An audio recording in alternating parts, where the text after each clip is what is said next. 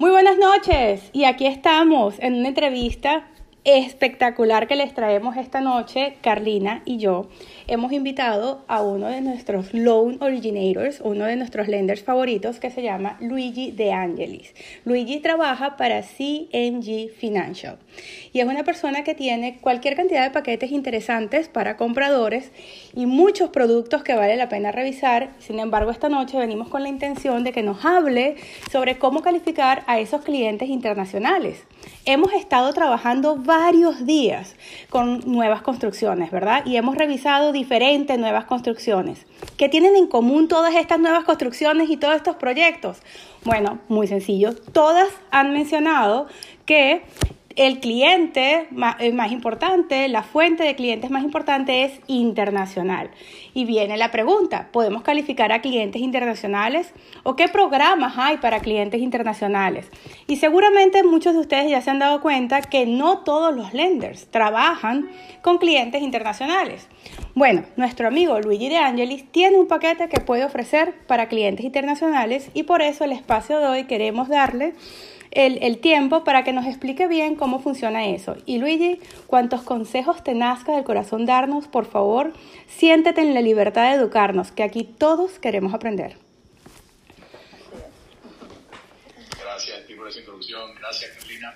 Bueno, el, el mercado de compradores internacionales, como ustedes conocen mejor que nosotros en el ángulo del Ender, es enorme para el sureste de la Florida todo indica que va a seguir creciendo, sobre todo para el high-end segment, y va a expandirse en la medida que ustedes los que venden a Miami ante el mundo le expliquen y le recuerden a sus compradores que pueden comprar más, que pueden obtener préstamos en Estados Unidos, que además son mucho más fáciles y mucho más baratos que los préstamos que esos compradores pueden obtener en sus propios países en la mayoría de los casos. So, en, el mercado de préstamos para internacionales, para Foreign National, ha mejorado en los últimos dos años. Lo que antes solo había programas tal vez del 9% de interés, hoy hay programas que empiezan con el 5.5% de interés. Eh, casi la misma tasa que para un nacional, eh, que empezaría con un 4,5 tal vez, ¿verdad? ya eso es muy atractivo son tasas fijas a 30 años. Muy pocos países ofrecen préstamos a 5.5% o 6%. Si tú hablas con chilenos, mexicanos, colombianos, brasileros, esa es una tasa muy interesante. Después, es bastante sencillo calificar. Sinceramente es más sencillo calificar que para nosotros acá como nacionales, porque no tienen que probar crédito, no necesitamos cartas de credibilidad, reputación, ni credit score, ni nada de esto. Lo único que tienen que hacer es tener el dinero en Estados Unidos lo antes posible. Eso sí es la parte más complicada técnicamente hablando de estos préstamos. Antes de pasar la oferta, para el momento que yo les dé la carta de, precalificación para poder pasar la oferta, yo tengo que tener un bank statement donde el dinero estuvo todo el bank statement en los Estados Unidos. Después tenemos 30 días más entre la aceptación del contrato y el cierre, llega el segundo statement y podemos cerrar. Ese es el requisito más difícil. El otro requisito es copia del pasaporte, donde muestre la visa que puede entrar a los Estados Unidos como turista, 30% de down payment más gasto de cierre que estarán entre el 3 al 5%, dependiendo del caso y de la propiedad. Y that's it. Lo otro es simplemente que la propiedad tenga un, esté comprada razonablemente, ¿verdad? Que hay un análisis que hacemos de la capacidad de renta de la propiedad que debe ser igual o mayor al pago. Pero con 30% de down payment, que es lo que piden estos programas, normalmente la ecuación del debt service coverage ratio, uh, que es lo de la renta estimada contra el pago, es uno a uno o mejor, o sea que la renta cubre el pago. Básicamente necesitamos el dinero en América, copia del pasaporte, 30%, 35% en, en la cuenta. That's it. Con esos tres requisitos, la mayoría de los casos aprueban, aprobamos, recalificamos al cliente en un día, pueden poner su contrato y cerramos en 30 días, give or take. Suficientemente fácil. Eso suena muy bien. Ahora te voy a hacer una pregunta que me comentaste el otro día y estoy segura que muchos la tienen ya en mente y es eh, qué países se excluyen de esta lista. Uh, Voy, sí, voy a responder tu pregunta y después la de María Villalobos, María Teresa. en general trabajamos con todos los países, excepto países que estén muy peleados con los Estados Unidos. Norcorea, Cuba, Rusia en este momento va a entrar en sanciones seguramente, Venezuela. Pero los países que no están en temas de estos bélicos con, con el mundo libre, no tenemos ningún problema. Ahora, si la persona aparece en alguna de esas listas de la OFAC, listas de sancionados o relacionados a sancionados, esa es otra historia. Ah, pero es muy poquito el porcentaje de personas que están en eso. Así que en general eh, no van a tener ese problema. Y si los clientes vienen de, toda Latinoamérica, menos Cuba y Venezuela, y en algunos casos Nicaragua, deberíamos estar bien. Muy bien. Eh, parece ser un proceso muy sencillo y recuerdo que cuando te pregunté eh, para que conversáramos de esto me dijiste en 10 minutos te voy a decir todo lo que tengo que explicar con respecto al respecto. Pero son muchas las personas que tenemos clientes internacionales o diferentes escenarios. ¿Te parece bien si respondemos algunas preguntas específicas? Sí, María Teresa Villalobos está preguntando sobre los ratios, ¿ok? Muy bien. El programa requiere 30% de down payment pero hay otro requisito que ya es el análisis de la propiedad, no el análisis del comprador. El comprador solo tiene que entregarnos el dinero y, el pasaporte. Pero a la propiedad nosotros le hacemos un rental análisis. Vamos a suponer que una propiedad de 500 mil dólares la puede estar rentando en 4 mil. Esos 4 mil dólares debe ser suficiente, o sea, debe ser igual o mayor a lo que debes, a lo que va a ser el pago por principal, intereses, taxes, seguro y asociación o condominio. En la mayoría de las propiedades, cuando pones 30% down, el pago del préstamo por el 70% es menor que la renta de la propiedad estimada. Así que en la mayoría de los casos, con el 30% ya queda cubierto ese requisito. Si no quedase cubierto, porque si está pagando la encima del precio o lo que sea, van a pedir más down payment. Es algo así como el appraisal. De hecho, lo hacen los appraisals, solo que en lugar de ver solamente el valor de la propiedad, vemos también la capacidad de renta de la propiedad.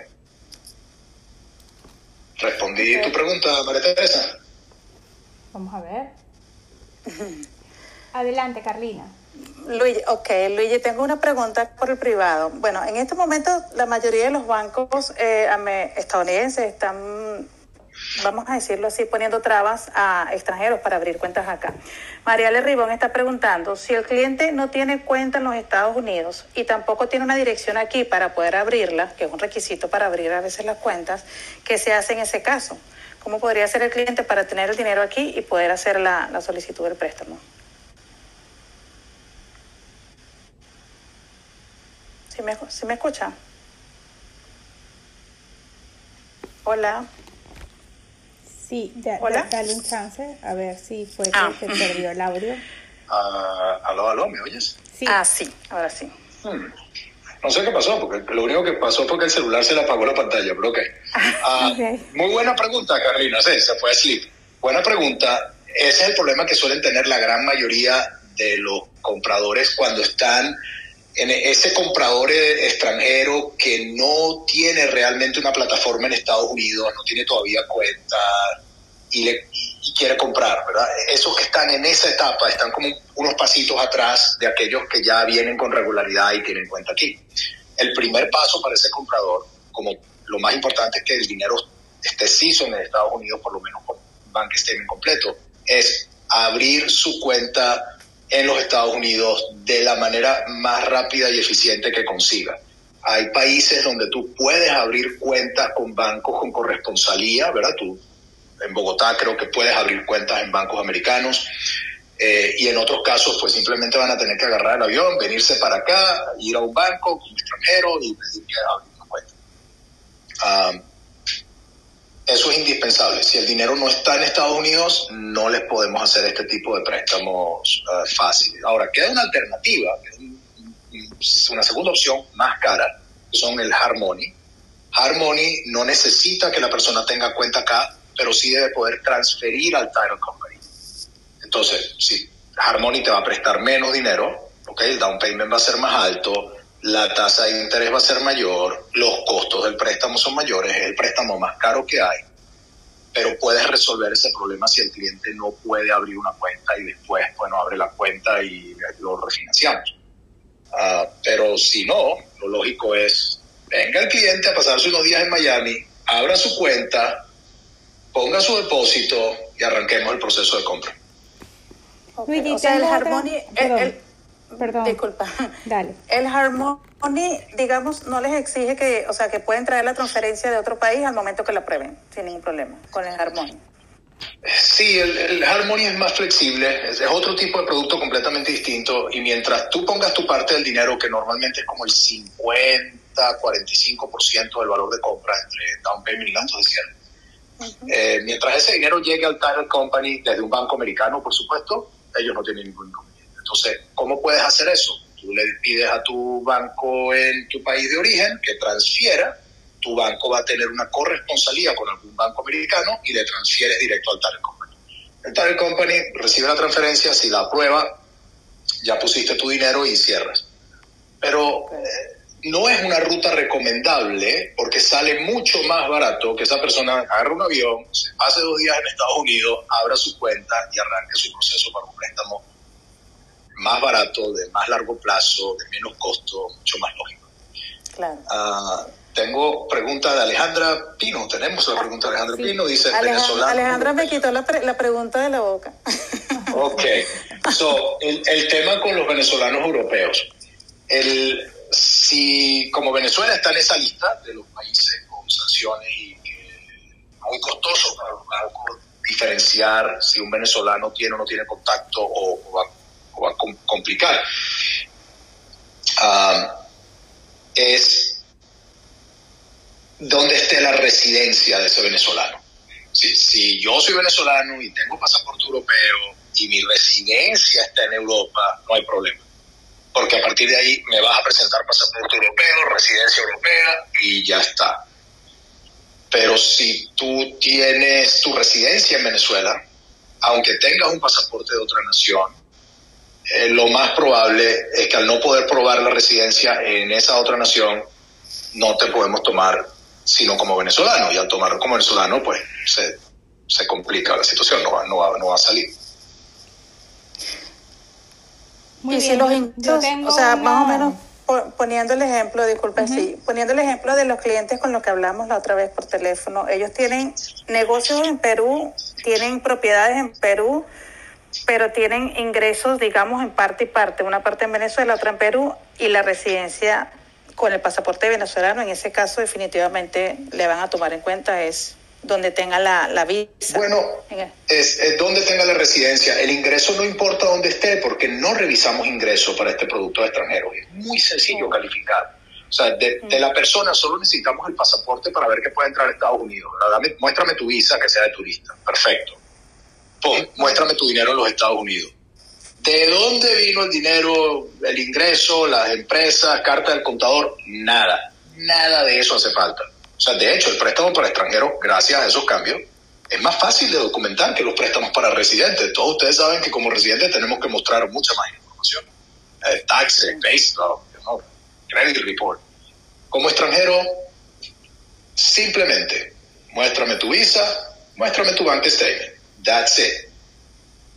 Adelante, Steve. Muy bien, entonces, eh, por ejemplo, cuando estos residentes, estos eh, extranjeros que vienen con visa en mano y piden este préstamo, pero le dicen a la gente, yo quiero este préstamo para comprar esta propiedad, me voy a quedar cuatro meses y después decido si me quedo, o después decido hacerme, si me voy a, voy a pedir residencia, o sea, ellos vienen con la intención de cambiar el estatus pero para el momento de hacer el loan, de pedir el préstamo, están viniendo como, como extranjeros. Eso nosotros tenemos que notificarlos a loan officer, eso cambia las reglas para, para poderlo calificar o es simplemente en el momento que hizo la aplicación no era residente y eso es suficiente. Buenísima pregunta, Steve, porque le diste al clavo de una de las complicaciones más raras, pero más dolorosas del préstamo extranjeros los, las personas dentro del mundo de las hipotecas las calificamos en extranjeros o residentes, residentes internacionales, ¿verdad?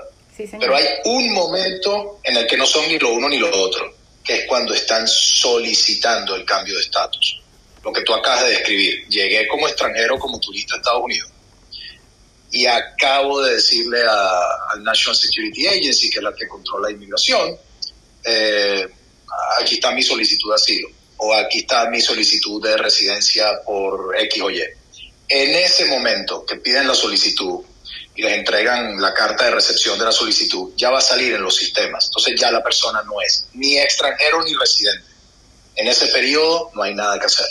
No tenemos, el único producto sería Harmony, que no pregunta nada, pero no hay nada que hacer ahí con los productos, los buenos productos, porque estamos en un limbo en el que no sabemos si la persona le van a aceptar su solicitud o se la van a negar.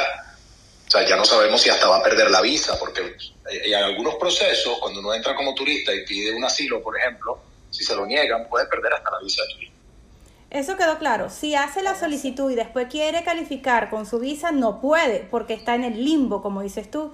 Pero ¿qué pasa si todavía no la ha hecho? Si está aquí en ese periodo de tres meses de turista que se está dando el espacio, porque puede quedarse hasta seis meses de, eh, de estadía, todavía no ha decidido hacer la solicitud y te pide el préstamo.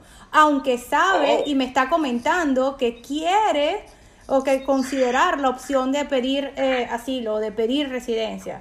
Entonces, en ese caso, que yo soy consciente de que eso va a pasar, yo de todas maneras lo puedo mandar para que califique con su visa. Lo podemos, sí, lo podemos comentar hasta como chiste o lo que sea, no importa. O sea, la persona es turista y tiene planes, pero es turista. Cuando hagamos la revisión de su identidad, va a salir una visa activa y va a salir un estado de turista. Cierra al día siguiente pone su solicitud, God bless you, welcome to America si tiene suerte.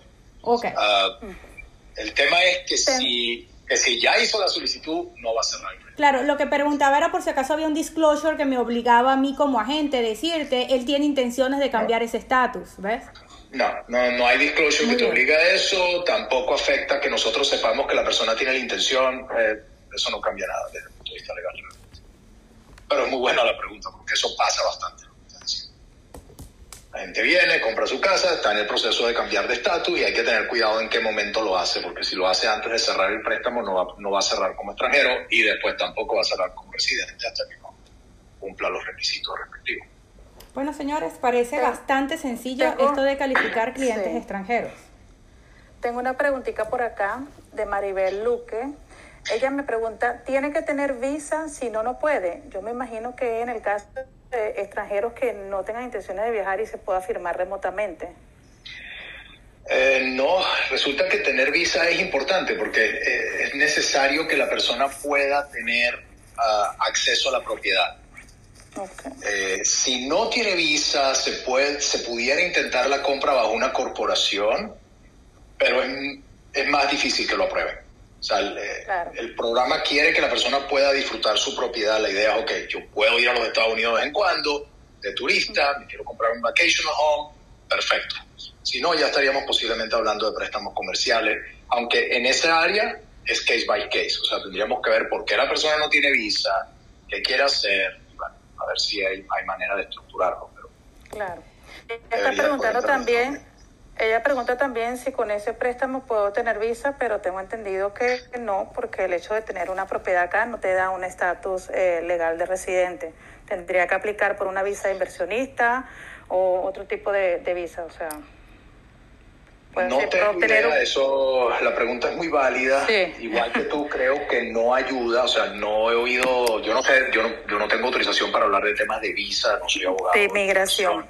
Pero nunca he oído que en Estados Unidos simplemente por alquilar o comprar una casa te van a dar visa. Eso no. Hay países que sí, como Canadá, según entiendo, pero acá no sé, hay que consultarlo al abogado, probablemente no va a ayudar. Yo personalmente conozco gente que tiene propiedades acá y no y no han podido, o sea, no les ha dado un estatus el tener una propiedad acá como extranjero. Es Dime, así. Maribel sigue preguntando, sí, ah, ya va, Steve, espera, que justo me acaba de escribir ella misma. Oye, mira, viste, aquí hay tela para cortar, no va a dar tiempo. la visa tiene que estar, bueno, es que este es un tema, esto es migratorio, si la, la visa tiene que estar vigente al momento de solicitar el crédito, definitivamente sí. sí. Y, y si se vence en un mes, ¿qué pasa allí para el préstamo? Si le ven un periodo muy corto, que digamos, van a pedir seguramente la renovación, right? O sea, la, eh, una visa que se vence en un mes ya debería estar en proceso de renovación. Las visas, las visas son de largo plazo normalmente, 10 años, 5 años, o si ya le queda un mes debería estar en proceso de renovación. El consejo es no dejar que la visa se expire, ¿no? renovarla antes. Sí, si ven un periodo menor de tres meses van a preguntar, van a condicionar los underwriters eso y posiblemente tengamos un problema con eso. Claro. Luigi, me están Adelante. pidiendo el documento de Harmony para esos clientes a los que no le queremos decir que no y queremos darle por lo menos la opción, aunque no sea la, la, la opción más atractiva, ¿no? Ese es el segundo PDF que mandaste hoy en la tarde para compartirlo. Pues, eh, prefiero que lo corrijamos primero antes de compartirlo porque tiene un error. Los dos tienen ciertos errores, entonces déjame revisarlo. Perfecto. Hoy, Entonces, ¿quieren, quieren la información del Harmony en el chat porque les interesa la posibilidad de que el de darle una opción al cliente, aunque sea no sea la opción más atractiva, poder responder con una opción eh, con, con una opción, a decirle para este escenario como el tuyo, estos son los únicos eh, ¿cómo se llama? Eh. Sí, la mayoría de las personas toma el Harmony como un préstamo puente, son préstamos de corto plazo, o sea, máximo tres años. Y el que toma un préstamo de eso es porque va a reparar la casa, la va a vender, ¿verdad? Un business, o porque está pensando en refinanciar rápidamente. Eh, De resto no, no, no tiene sentido. Por el costo del préstamo y la duración, no tiene sentido usarlo a largo plazo. O sea, se quedan con la casa. Claro. Claro. Bueno, wow. A, Wow, mí me quedó muy las claro. preguntas. Aprovechen. Aquí tengo una pregunta por privado que me hicieron. Eh, si los extranjeros quieren comprar propiedad aquí, solo pueden pedir visa de inversionista. Eh, no, como extranjeros pueden comprar, Marita. Pueden comprar como, como extranjeros. No tienen que tener visa de inversionista. Esa es la parte buena que, que vemos Correcto. que, que es bien sencillo esta aplicación. Tengo una dudita, Luigi, vamos a aprovechar este break. Eh, por ejemplo, cuando el cliente compra así y, cambia su estatus, eso no me quedó claro la vez pasada, si él cambia su estatus en el camino, porque entiendo que tiene que vivir en la propiedad o por lo menos hacer uso. Y si en el camino eh, cambia el estatus, ¿qué pasa con, con, la propiedad? O sea, ¿Qué pasa con, con, con el estatus del cliente? Creo que esa pregunta más o menos fue como la que te hizo. Si el cliente compra, ¿tiene que vivir en ella o la puede rentar? O sea, tiene que ser para un uso personal. El, el Foreign National se entiende que la va a usar muy de vez en cuando o que la va a alquilar. No hay restricción al respecto. No hay Si por el contrario cambia el estatus a residente y se va a quedar, o sea, ya ahí no aplica ya después de, ya después de que cerró, no hay problema. Lo que va a pasar si él cerró como extranjero y pasó a residente y convirtió la vivienda en su vivienda principal, es son solo buenas noticias, porque en lo que tenga el ingreso calificable, le podemos pasar un préstamo extranjero que es caro a un préstamo convencional eh, re- regular de aquí. Opta para un refinanciamiento, ¿right? Correcto.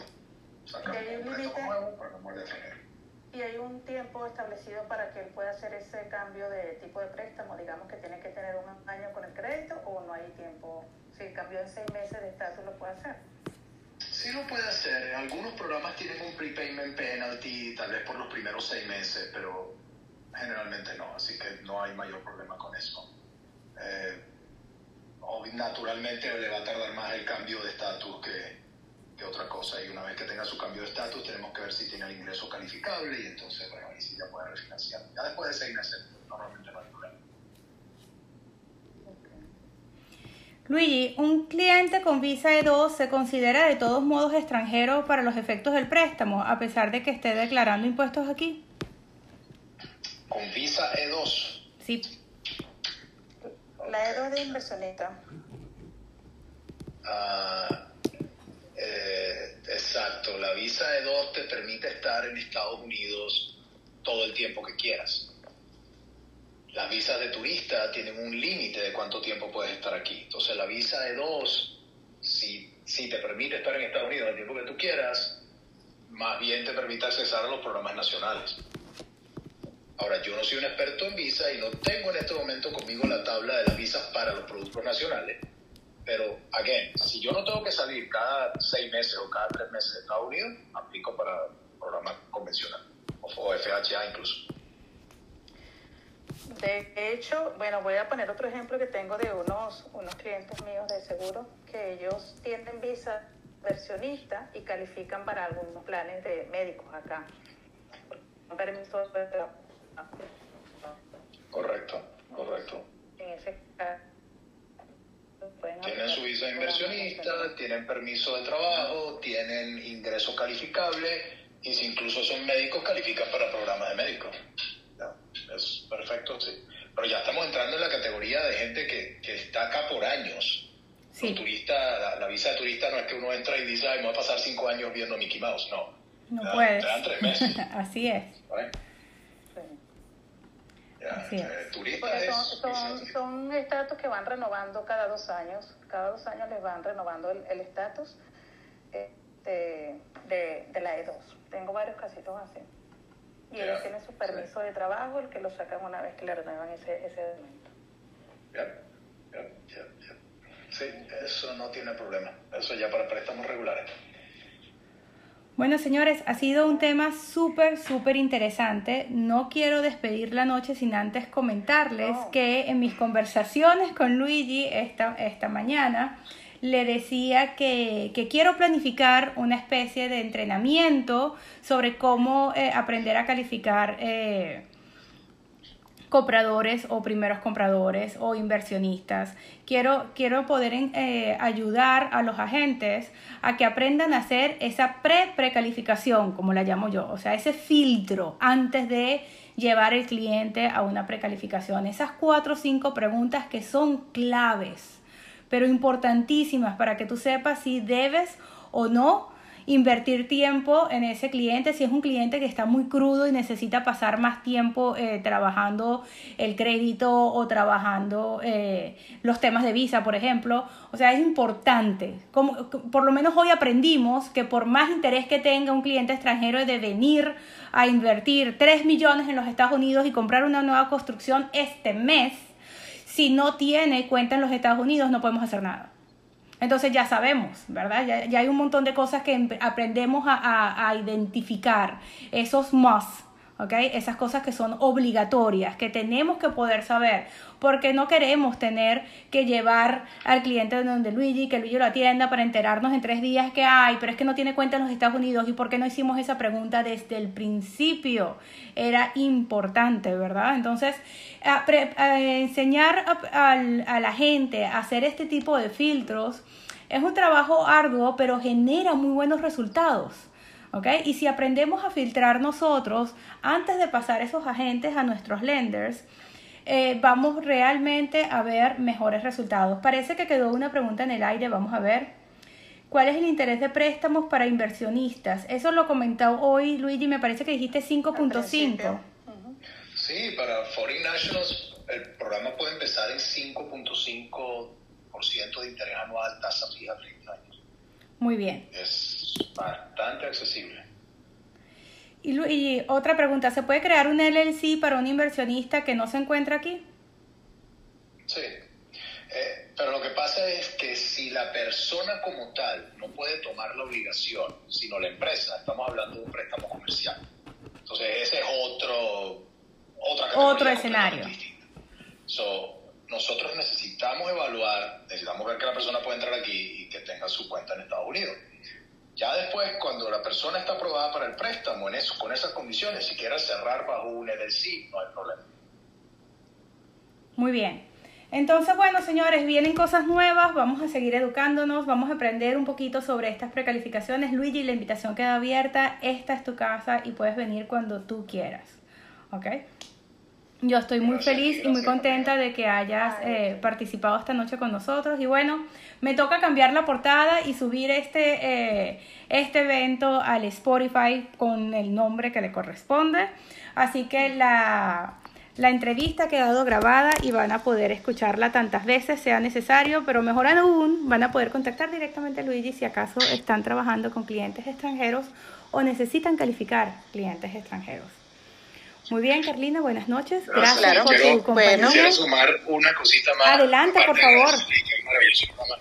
Se me ocurre algo, ¿no? Para cualquiera de los que está acá oyéndonos, del, grupo que está aquí, si van a tener una entrevista con un cliente y tienen alguna duda antes de la entrevista, mándenme un mensajito. Hey Luigi, ¿cuáles son las cosas que tengo que tener presente para un escenario así así? O voy a hablar con un cliente de este perfil, ¿qué debo, qué tengo que tener más o menos claro? Y yo te doy en ese momento la pildorita más pequeña que necesites para pasar esa etapa. o mejor aún, yo, yo sugiero que también hacer como hice yo, que hicimos un Zoom con, con los clientes. Porque pasa igual, pasa, Zoom con clientes.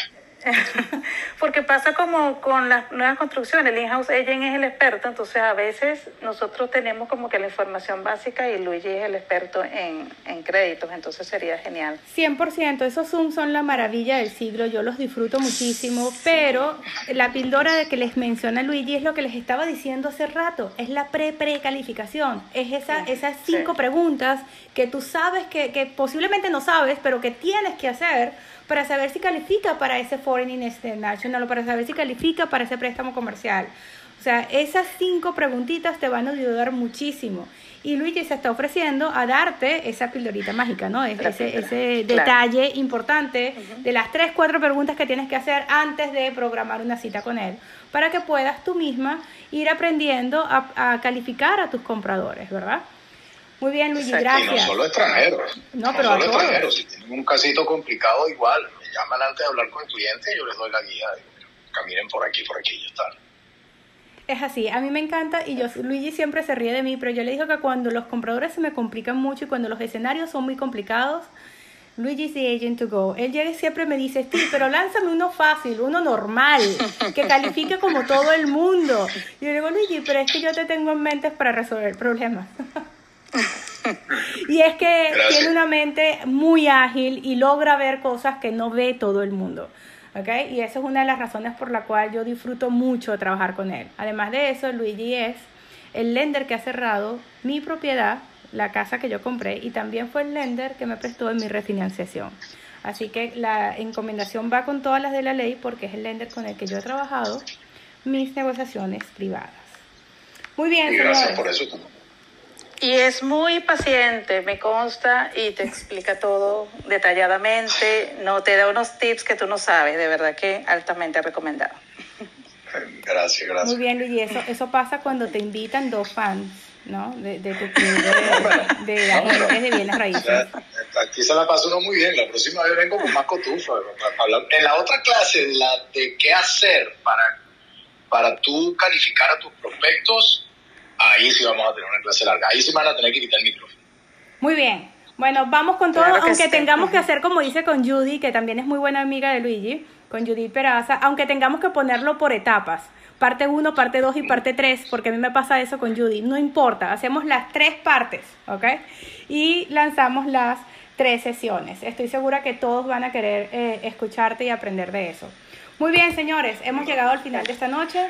Descansen. Mm vuelvan a escuchar dos y tres veces esta, esta entrevista. Es importante que se nos queden grabadas esas cositas. Y les dejé los dos PDF dentro del chat de eh, Tag Crush. También recuerden que Luigi está en ese chat, así que le pueden preguntar por ahí directamente o lo pueden encontrar por ahí e escribirle por privado. Feliz noche a todos. Gracias Carlina, gracias Luigi. Gracias a ti, gracias Luigi. Bueno, yo creo que queda otra entrevista con Luigi para que hablemos de primeros compradores. claro que sí. bueno, un placer. Chao, gracias. Feliz noche y gracias a todos por estar y por sus preguntas, súper atentos.